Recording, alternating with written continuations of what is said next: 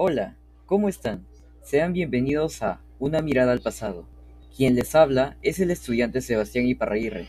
El día de hoy me acompañan los estudiantes Poemape Jaico Juan Miguel, Tineo Guamán Kevin, Cisneros González Cielo y Guzmán Salinas Mauricio. Nosotros los invitamos a sumergirse en el capítulo de hoy, al cual llamamos Redoble de tambores 200 años de libertad. En esta ocasión tocaremos el tema del Bicentenario desde un punto de vista histórico, religioso y reflexivo, con la finalidad de dar a conocer la importancia de reflexionar en esta época, en este día tan especial y conmemorativo. Bueno, ya han pasado 199 años rumbo a los 200 años desde que el militar político don José de San Martín proclamó la independencia el 28 de julio de 1821 en la Plaza de Armas de Lima. En todo este lapso de tiempo sucedieron diversos acontecimientos, como por ejemplo la libertad social de los peruanos y peruanas, la creación de asambleas constituyentes que actualmente es el Congreso de la República del Perú, la creación de derechos al sufragio, entre otros. Así como mencionó mi compañera Cielo, tras la proclamación de la independencia se logró la libertad social de los peruanos y peruanas. Acontecieron sucesos o hechos que dieron paso al derecho a la expresión y participación ciudadana y social. Esto permitió que las personas nacionalizadas como peruanos pudiesen intervenir en los asuntos de importancia común, dando su punto de vista y promulgando soluciones de interés público, logrando así una sociedad responsable y comprometida con la solución de los problemas comunitarios y de afecto común. Sin embargo, aún en la actualidad, Todavía hay dificultades para incluir a las poblaciones nativas u originarias en los asuntos públicos, pero no me cabe duda de que esto se solucionará oportunamente y en la brevedad posible. Siguiendo con la secuencia, yo les voy a hablar sobre la promulgación de la ley del voto femenino. El sufragio femenino en el Perú se consiguió el 7 de septiembre de 1956 durante el gobierno de Manuel Prado Odrea, quien promulgó la ley número 12391 que permitía que todas las mujeres mayores de edad y alfabetizadas tengan el derecho a elegir y ser elegidas, siendo el penúltimo país en Latinoamérica en conceder este derecho. En las elecciones del 17 de junio de 1956, votaron por primera vez las mujeres que representaron un tercio de un millón 575.741 de electores inscritos, produciéndose la segunda ampliación del cuerpo electoral.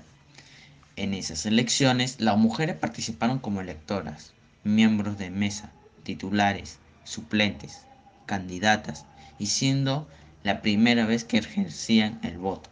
Ahora en la actualidad, como los hombres y las mujeres tienen derecho a votar y las mujeres ya no serán menospreciadas.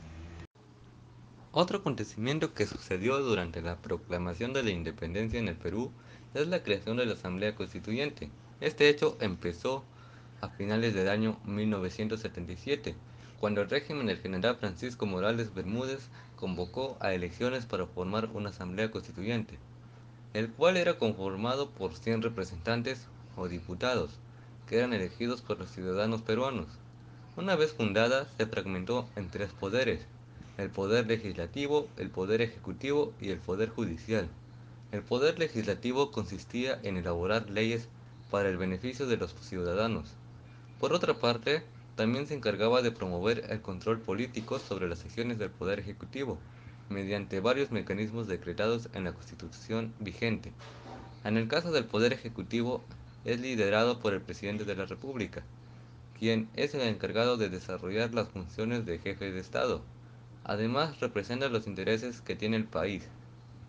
Y el Poder Judicial es básicamente el centro del Estado, ya que se encarga de ejercer y administrar justicia en el Perú, con el acuerdo de la Constitución y las leyes, garantizando el bienestar y la calidad de vida de los ciudadanos. Concuerdo con mis compañeros, pero yo agrego la promulgación del derecho al voto para los analfabéticos, ya que en la ley del 12 de noviembre de 1895, al modificar la Constitución de 1860, reservó el sufragio solo a los ciudadanos en ejercicio que sepan leer y escribir. En el papel, cuando menos los analfabéticos, en su mayoría indígenas, fueron privados de un derecho del que nunca gozaron.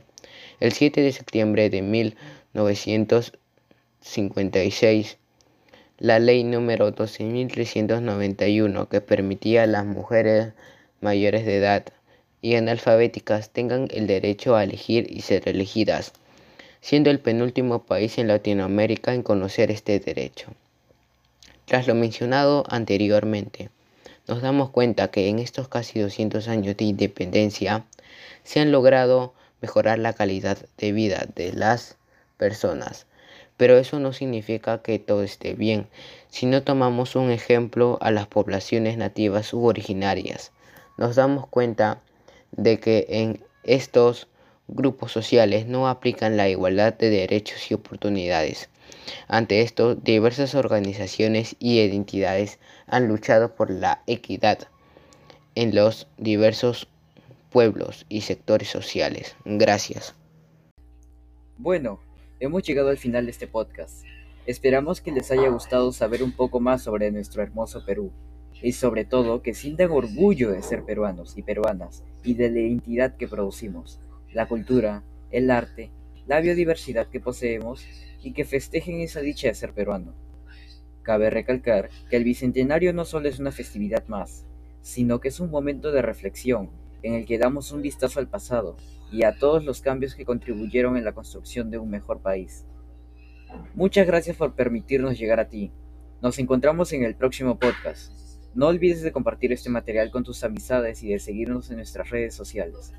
Recuerda que ser peruano es más que suerte. Es un privilegio haber nacido en esta hermosa tierra. Hasta luego.